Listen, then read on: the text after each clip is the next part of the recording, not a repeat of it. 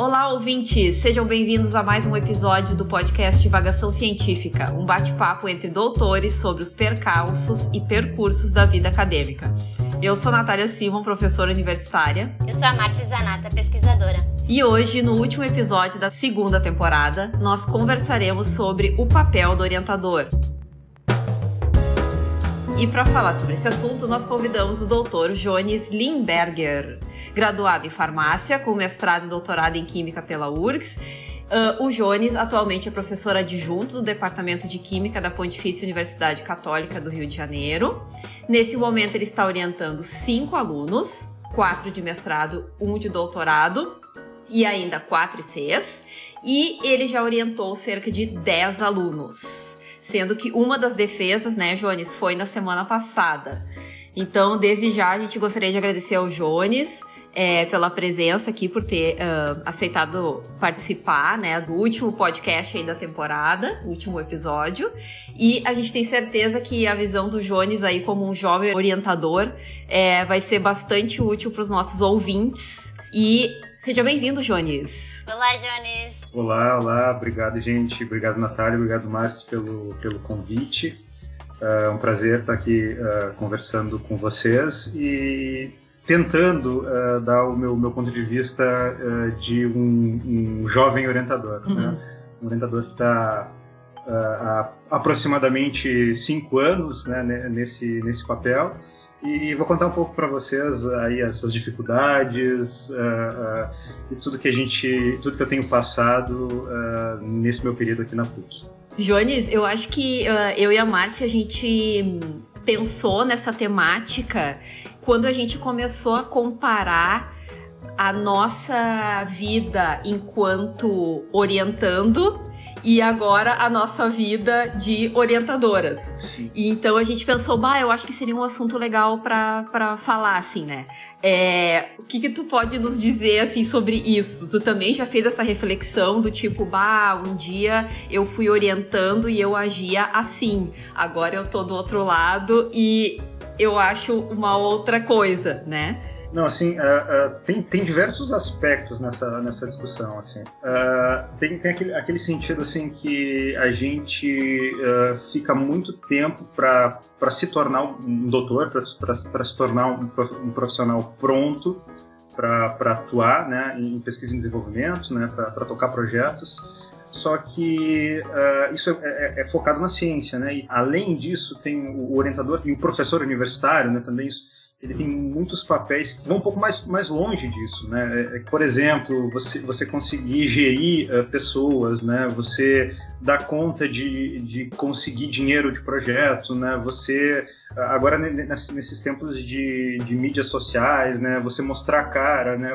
Tem tudo isso que assim, enquanto você está lá, né, raspando a barriga na bancada, enquanto você está lá fazendo experimento, você não, não, não tá ficando pronto para isso, né? Então uh, muda muda muito quando você sai do, do papel de, de doutorando, de pós-doc e, e, você se torna uh, um, um, orientador. Né?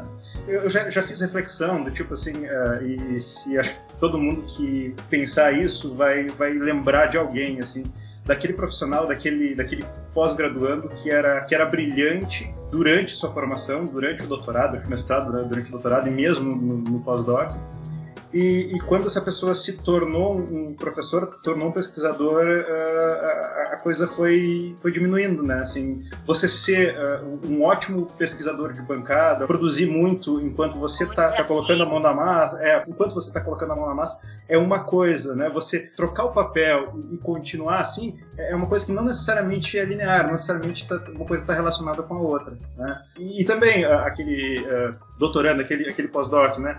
Uh, que não, talvez não, não, não, tenha desempenhado durante esse, esse, período um papel tão, tão brilhante, que daqui a pouco vira um ótimo gestor, uh, que, consegue, que consegue lidar muito bem com o seu grupo, consegue atrair alunos, consegue de alguma forma achar um nicho para conseguir investimento na sua pesquisa. E, e, vai se tornar um ótimo orientador. Né? Então, é, é, essa é uma das reflexões que, que eu tenho feito, que eu fiz, que eu tenho feito nesse tempo, sabe?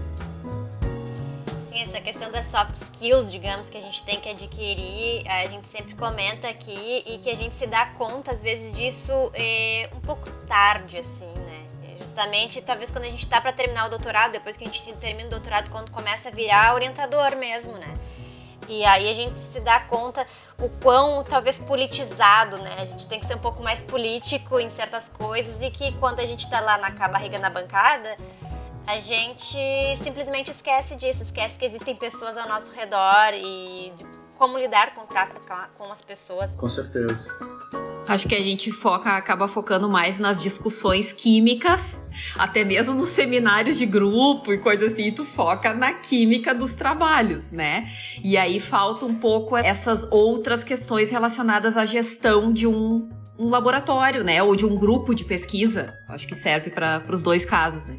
Exato. Isso é uma coisa que eu discuto muito por aqui, sabe? Principalmente com pessoas eh, mais ou menos da minha mesma idade, ou, ou com, inclusive, doutorandos, uh, pós-docs, que é, principalmente no Brasil, a questão, assim, uh, como aqui a gente não tem muito papel do pesquisador, então fica, fica um negócio que acaba, acaba atrasando muitos projetos, como, por exemplo, eu, eu, terminei meu doutorado, fiz pós-doc, eu estou pronto como pesquisador. Né? É, é, é, aquele momento que assim eu posso, é, é eu estou treinado, profissionalmente eu estou pronto para tocar um projeto de pesquisa, aí, pum, daqui a pouco eu, eu viro professor, eu viro orientador. E no momento que você vira orientador, você tem que participar de comissão, você tem que fazer prestar conta de projeto, você tem que ir atrás de escrever, ir atrás de projetos, né? Então você não tem mais tempo para ir para a bancada e, e, tocar o projeto cai para alunos que estão em formação ainda, né? Então, claro, é, é, o papel da formação desses alunos é, é, é essencial, né? A universidade tem que fazer isso, né? Mas se você pensa em termos do desenvolvimento do projeto, né, uh, acaba que não vai, não vai andar na mesma velocidade se uh, uma pessoa que está pronta, que está treinada, está treinada vai, vai desenvolver isso. Também eu acho que é uma coisa de tu te desprender dessa ideia. Tipo assim, ah, a ideia desse projeto muitas vezes é do orientador, né? E aí tu tem que dar para alguém fazer esse projeto, não é tu que vai fazer. E é, é bem isso que o Jones falou, não vai andar no ritmo que tu gostaria, porque não vai ser feito por uma pessoa que tem a experiência que uma pessoa que tem pós-doc tem. Exatamente. E tu tem que te desprender disso, porque faz parte. Uh, tu também vai ganhar com isso, né? Tu também vai ganhar experiência, eu acho, né? De ser orientador e tudo. Isso vai gerar artigos pro teu grupo e tal. E também tu tá dando a chance dessa pessoa também ter uma formação como a que a gente teve, né? Como um dia foi dado pra gente, né? Com certeza. É, é importantíssima. A, a formação é. O nosso papel é, é a formação claro. Mas não tem como se desprender totalmente daquela vontade de, de ou daquele pensamento, pois tem que andar mais rápido. Acho que no início é até mais dolorido, né? Porque é tipo, tu pensa o projeto e não é tu que executa.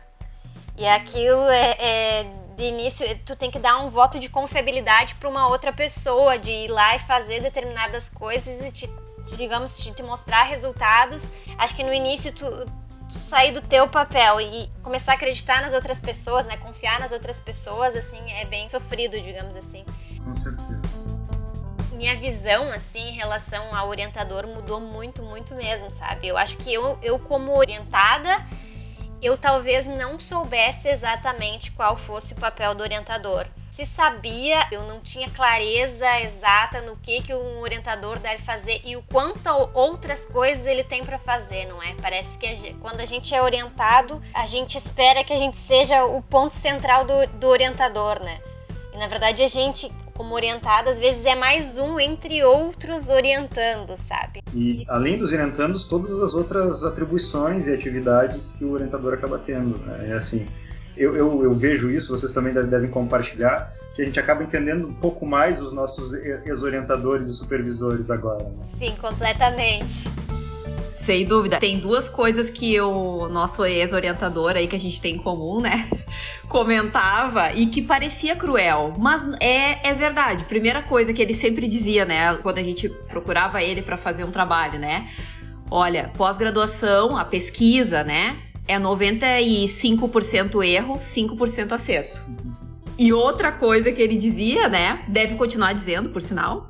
A minha tese, a minha dissertação eu já defendi. Eu já sou doutor. Eu já sou doutor, eu já sou mestre. Então, claro, primeiro uh, soa um pouco rude, né? Mas depois, agora que a gente tá do outro lado, quando tu começa a pensar é isso. Tu não tem como fazer o trabalho pela outra pessoa, apesar de tu ter vontade às vezes, né? Que nem a gente tava falando agora. Com certeza fazer esse pensamento, né? Essa frase que, que a gente escutou dele, né? É uma coisa, é um pensamento que às vezes vem principalmente quando você não está muito feliz com, com seus alunos, né? Pô, né? às vezes acontece, né? Você cria, é, pô, é. o negócio não está funcionando, aí você pensa, tá, vou brigar, pô, já sou doutor. É. é, bem isso. A gente espera que o orientador uh, vá fazer um pouco da tua tese, sei lá, e não, ele tá ali para te ajudar em alguma coisa, né? Para te dar conselhos em algumas coisas, mas a tese é inteiramente responsabilidade do aluno, né? É. O que tá ali, assim, o orientador pode aprovar determinadas coisas ou não, mas quem vai escrever Uh, quem vai eh, formatar, digamos, é o aluno. Como o orientador também não é um editor da tese. Em teoria, não deve corrigir uh, coisas como normas da BNT, essas coisas assim. O orientador pode dizer para o aluno: ah, faça isso, faça aquilo, né? E se o aluno quer corrigir, ele corrige. Se ele não quiser corrigir, o que, que o orientador pode fazer? Exatamente, né? Vai, vai, vai te defender daquilo que você escreveu, né? Você tem que ser responsável por aquilo que está escrito ali. Se você acha que tá ok, beleza, é, é isso. Mas é, tem, tem um aspecto assim que, que eu considero muito, muito difícil para um orientador que está começando, é assim, é, é, aquela, aquela linha entre deixar o aluno andar com as próprias pernas e cobrar, sabe? Isso, isso é, é, muito difícil, né? O, quanto às vezes é, é necessário ser um pouco é, duro, né? até onde cobrar. Tem outro fato assim que, que como você não tem mais tanto tempo para entrar no laboratório, né? Aí você não consegue ver o dia, aquele dia a dia, né? E, e, assim uh, tentar não ser injusto com as pessoas que estão lá trabalhando, né? Você e elas estão vivendo aquele dia a dia você não está, né?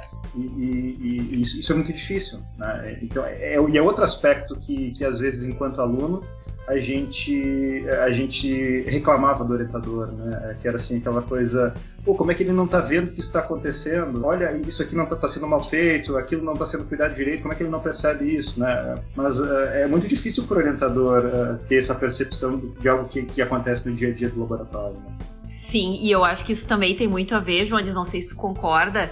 Uh, eu tenho cinco orientandos nesse, nesse momento. Uh, e por sinal, uma coisa bem interessante, não conheço nenhum uh, pessoalmente. Não, um. Um eu conheço pessoalmente, porque eu já conhecia antes da pandemia. Então eu tenho quatro orientandos que eu não conheço pessoalmente. Isso já me deixa bastante aflita. Mas o que eu ia comentar é o seguinte. Uh, como é difícil lidar com pessoas que têm características totalmente diferentes. Então eu acho que isso tem muito a ver com o que tu falou agora, né? Tipo, ah, tá acontecendo tais e tais coisas no laboratório, mas isso tá acontecendo por causa de um dos orientandos, por causa de dois dos orientandos, enfim, eu, eu, eu uh, percebo que tem essas questões relacionadas à personalidade de cada orientando que é preciso, né, estar atento, assim. É, é, muito complicado fazer essa avaliação, né? Mestrado são dois anos, né? Doutorado são quatro anos, né? E, e, você manter tudo, tudo funcionando, né? Manter pessoas com características pessoais diferentes, com gênios diferentes, né? Dentro desse laboratório, fazendo as coisas andarem, né? E tudo, andar como, tem que ser, né? É, é, é difícil, né? Gerir, gerir pessoas, né? É, é difícil. E como a gente falou no início, uh, não é não necessariamente algo que a gente foi treinado, né? A gente foi treinado para estar no laboratório. A nossa formação é essa. E aí quando a gente vai para outro lado, sente essa dificuldade. Mas sabe que, que essa coisa de alunos com características muito distintas, eu fiz um curso aqui na, na universidade que era justamente habilidades de orientação. Né? E era justamente para orientadores jovens, né, aprender determinadas coisas, assim, essas soft skills. E aí lá nesse curso, uma das coisas que eles comentaram era que um dos segredos, talvez, de um bom relacionamento entre o orientador e o orientado é justamente o orientador selecionar alunos que estão dentro dos seus princípios, sabe? Fazer uma entrevista inicial e tentar buscar características é, próximas aos seus princípios. A chance de dar certo realmente é, é grande, mas isso não acontece, né? Não. Não é a realidade, sabe? Não, não é. Com certeza não é a realidade. É, pelo menos aqui, né? Aqui tem uma peculiaridade que o departamento aqui é muito tradicional em química analítica. Né? Então, assim, as pessoas que conhecem o departamento muito conhecem por essa fama de, de décadas em química analítica. Então, isso tem mudado um pouco com, com, com o passar dos anos mas tem sido difícil para orientadores de outras áreas uh, conseguir alunos aqui. Aí, a, a, partir disso, ainda você tentar selecionar aquele que tem características eh, parecidas com as suas, aí, aí fica muito difícil, não, não é. tem jeito. Isso faz também que tenha que ser um pouco psicólogo, né? Tipo um RH, porque tu tem que conseguir selecionar uma pessoa com uma entrevista inicial, assim, e, e tu tem que ser muito perspicaz para conseguir a esse ponto, né, te dizer, ah, essa pessoa realmente tem características muito similares às minhas e tudo mais. Isso eu acho que funciona mais para esses grandes laboratórios internacionais, sei lá, grandes grupos de pesquisa, né, internacionais, que tipo tem aquelas bolsas que vem gente de todo mundo. Daí sim, o cara faz uma seleção, né? Aí eu concordo que ele tem que ter alguns critérios e esse critério que a Márcia comentou, de repente ele vai levar em consideração, né? Tipo, ah, uma pessoa que, que agregue ao grupo, né? Mas na, na realidade brasileira, assim, a gente fica super contente quando qualquer aluno nos procura, né? Com certeza. É, e é, também né, pela defasagem das bolsas, né? Então, assim, tá, tá, cada vez mais difícil conseguir alunos, né? Então, se o aluno vem te procurar, tem, tem a possibilidade de ter a bolsa, é, é, é muito raro que o orientador diga não. Uhum. A menos que seja, assim, um, um laboratório que tenha muitos alunos, que está com dificuldade, né, de, em termos de de espaço físico e mesmo o próprio orientador está orientando muitas pessoas, mas uh, essa não é a regra, né? Essa é a exceção. Né? Uhum. E, é, e a gente está num momento muito complicado de bolsas, né? O, o, olha, o que aconteceu aqui comigo, um pouco antes da pandemia, uh, abriu uma vaga de bolsa, bolsa PNPD aqui uh, no departamento. E um doutor uh, formado na, no, lá, no Rio Grande do Sul, na FSM, procurou para fazer, para concorrer a essa bolsa PNPD ele aplicou e o fator de impacto dos artigos dele, de uma forma geral, eram muito bons. Né? E ele ganhou. Então eu fiquei super feliz, eu vou ter um pós-doc. Que legal. E aí veio, veio pandemia, veio cortes na, na CAPES e as bolsas PNPD não foram renovadas. Ah. E cancelaram a bolsa dele. Ah. Não conseguiu o, o, o pós-doc para trabalhar no grupo. E acho que às vezes nem só as questões de bolsa, mas a questão de financiamento para projetos, né? Porque, por exemplo, o aluno consegue uma bolsa para fazer mestrado, doutorado contigo, tu tem que garantir para ele que tu vai ter um dinheiro para ele desenvolver a pesquisa dele, né? O mínimo, né? O mínimo de mínimo. estrutura, o mínimo de reagentes, você tem que garantir, né? Não tem jeito. E a maior parte do financiamento de vocês, assim, na universidade é, privada, ela é tanto da, da FAPERJ, da CAT, do CNPq, é de fundações públicas a maior parte do financiamento, ou vocês têm bastante parceria com indústrias, empresas e outras coisas. Não sei se a realidade é diferente um pouco da, da parte mais das universidades federais. Tem as duas coisas, né? Tem projetos em colaboração com a, com a iniciativa privada e, e, tem financiamento público também. Primeiro, falando um pouco das bolsas. Uh, qualquer aluno que é, que é aprovado uh, na, na, seleção de pós-graduação aqui, aqui, do programa já tem gratuidade, né? Porque a primeira coisa que a gente pensa universidade, numa universidade privada é vai pagar para fazer o mestrado, vai pagar para fazer o doutorado. Não, ninguém paga, né? Então já, já, já, já, já tem a gratuidade e uh, os melhores concorrem às bolsas da, de agências de fomento, uh, CAPES, uh, CNPq e, e FAPERJ, né? tem, tem algumas bolsas FAPERJ também. Em relação ao financiamento, obviamente a gente concorre a todo, todos os editais de financiamento à pesquisa, CNPq, FAPERJ, mas tem também mais, tem, eu acho que mais, assim, depende, também depende muito do grupo, uh, exatamente da linha de pesquisa, mas uh, tem bastante interação com empresa principalmente aqui no Rio, da área, da área petroquímica. E vocês, como orientadores, assim, como é que é a rotina de vocês na orientação? Quando o aluno chega, vocês conversam com ele, explicam para ele o que, que vocês esperam do aluno e perguntam né, para o aluno o que, que ele espera de vocês. Tem reuniões constantes, tem seminários. Porque isso, por exemplo, foi uma coisa também que nesse meu curso ele, eles falaram bastante de a gente sempre falar o que, que a gente está esperando do aluno e o aluno falar o que está esperando da gente. eu como aluna, eu não falava o que eu esperava e eu esperava coisas, obviamente, né? A gente sempre espera. Sim. E agora eu como orientadora, eu espero coisas do meu aluno. Só que se eu não falar para ele, ele não vai saber, né? É. Parece uma coisa simples, óbvia, mas que às vezes essa fala não é tão, tão rotineira assim. É uma coisa simples, né? É a falta de comunicação. E talvez, talvez isso seja até um pouco agravado por ser química, por ser uma área de exatas. Não, claro, a gente não tem como afirmar isso, né? Mas talvez a relação entre orientando e orientador na área de humanas seja um pouco diferente, mas a gente também não tem como. É só uma impressão que eu tenho, né? Não tenho como afirmar isso com certeza. Então. Pode ser. Assim, uh, eu, de uma forma geral, eu deixo sempre a minha sala aberta e, assim, a comunicação eu tento ser o máximo, o mais participativo que eu posso, assim, WhatsApp, assim, alguma dificuldade conversa comigo, tento discutir resultados, mas, mas é, é realmente essa questão de comunicação, de falar para o aluno o que eu espero dele, em geral, eu não faço não, em geral você vai, é, claro, você vai orientando, você diz, ah, vamos fazer isso agora, vamos fazer né, na sequência, o próximo passo da sua pesquisa é fazer isso. Mas ter essa conversa, né, eh, né falar o que eu espero e abrir para o aluno falar o que ele espera de mim, isso é uma coisa que, eh, em geral, acho, acho que eu não faço. É, não, eu, eu também não. Não, eu também acho que não.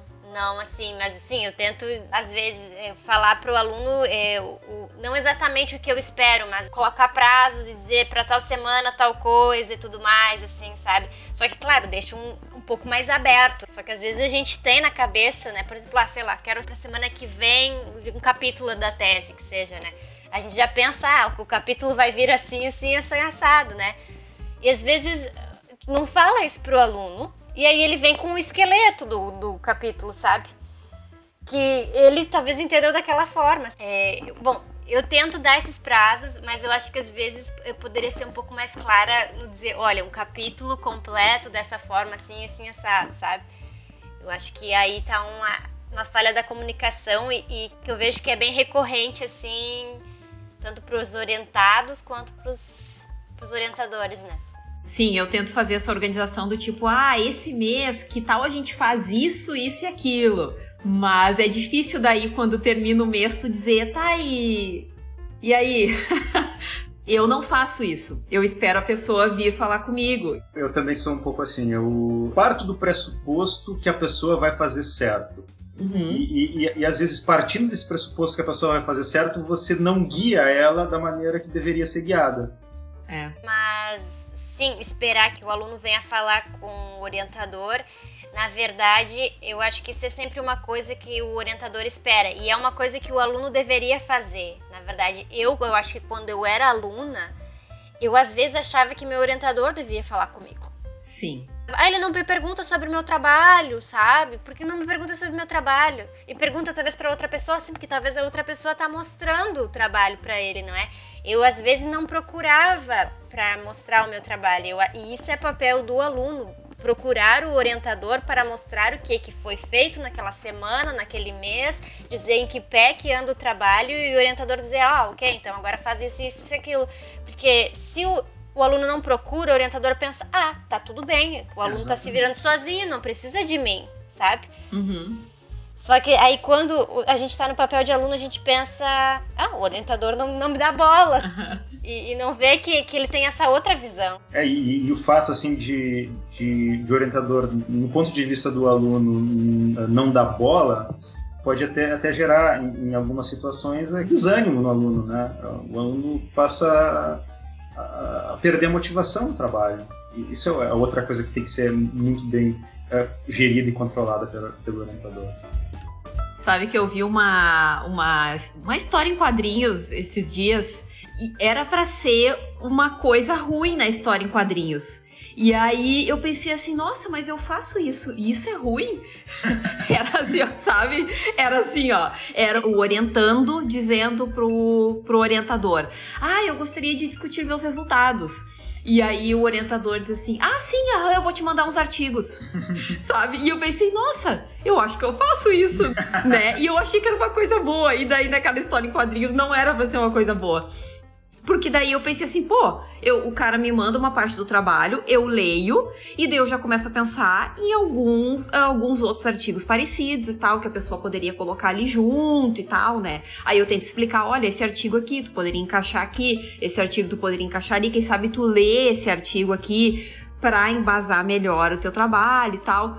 E aí deu aquela história em quadrinhos ali, deu a entender que isso não era tão legal. se tu, por exemplo, é, manda os artigos e diz pra ele, ah, esse artigo tu pode usar para isso, aquele artigo tu pode usar para aquilo, não sei o que, tu já tá de alguma forma discutindo os resultados. Mas acho que às vezes o que acontece é realmente é, somente enviar o artigo. Sim. E que na tua cabeça, como orientador, aquilo faz sentido para uma coisa que tu já pensou. Com a tua experiência de vários anos de pesquisa, né? Mas que às vezes na cabeça do aluno, assim, aquilo. Ele olha para o artigo e pensa, não tem nada a ver com o meu trabalho esse artigo, o que, que tem a ver? Claro, só, só o artigo sem, sem instruções ou, ou, sem uma discussão sobre ele, é, acho que é complicado mesmo. Não, mas assim, de, uma, de uma forma geral, eu, eu, eu acho que isso, isso é uma coisa que eu consigo, com os meus alunos, organizar, sabe? Assim, apesar do, do pouco tempo atualmente para ir atrás de literatura, para ir atrás de artigo, para fazer revisão, né? Quando eu, eu encontro algum artigo que acho que vai contribuir ou alguma coisa uh, lá, alguma síntese que eu posso que a gente pode se basear, alguma molécula que a gente, que a gente pode se inspirar eu, eu, eu, mando, mas aí, assim, nesse momento eu, eu chamo para uma reuniãozinha, para uma discussãozinha aí, de, nem que seja de alguns minutos, né? Passa na minha sala, vamos, vamos falar sobre isso, né?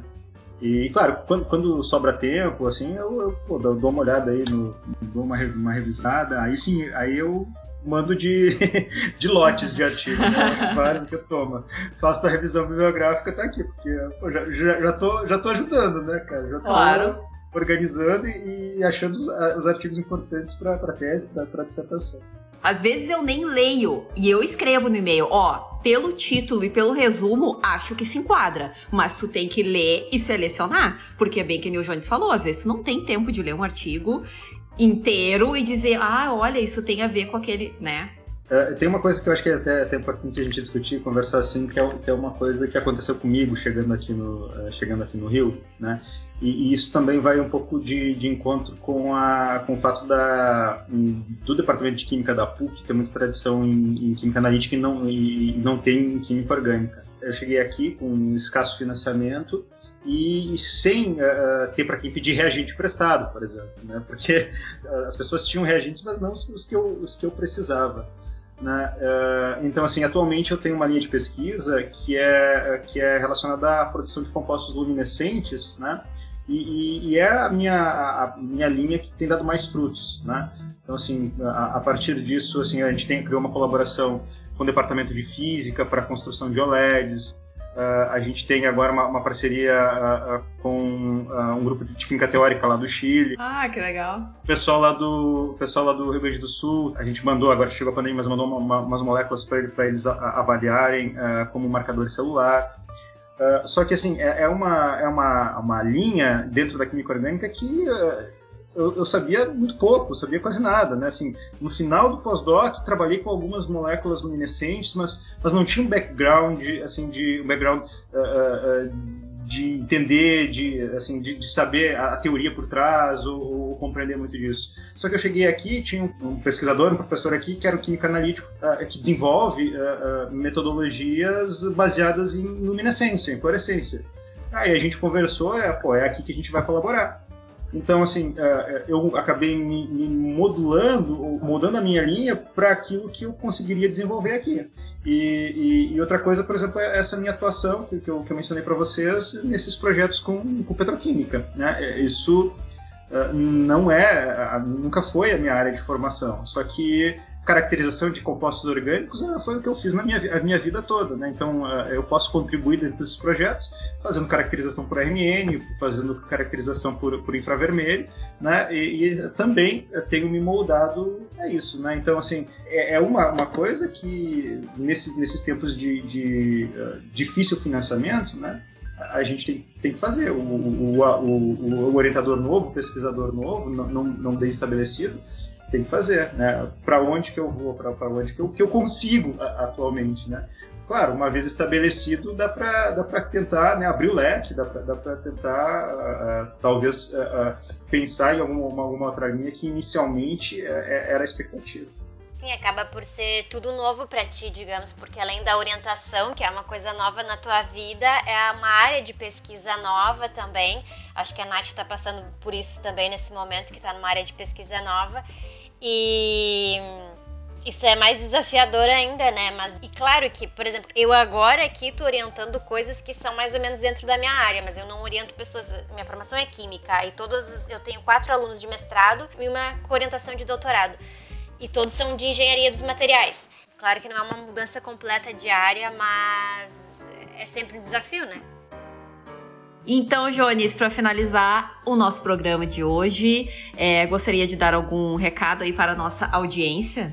Bom, eu, eu gostaria de agradecer de novo a, a oportunidade e, e, gostaria de dizer também que uh, a pós-graduação em Química na, na Rio está aberta vocês podem fazer as inscrições, a, a prova, tanto a prova quanto a, a, entrevista, elas vão ser, vão ser feitas online.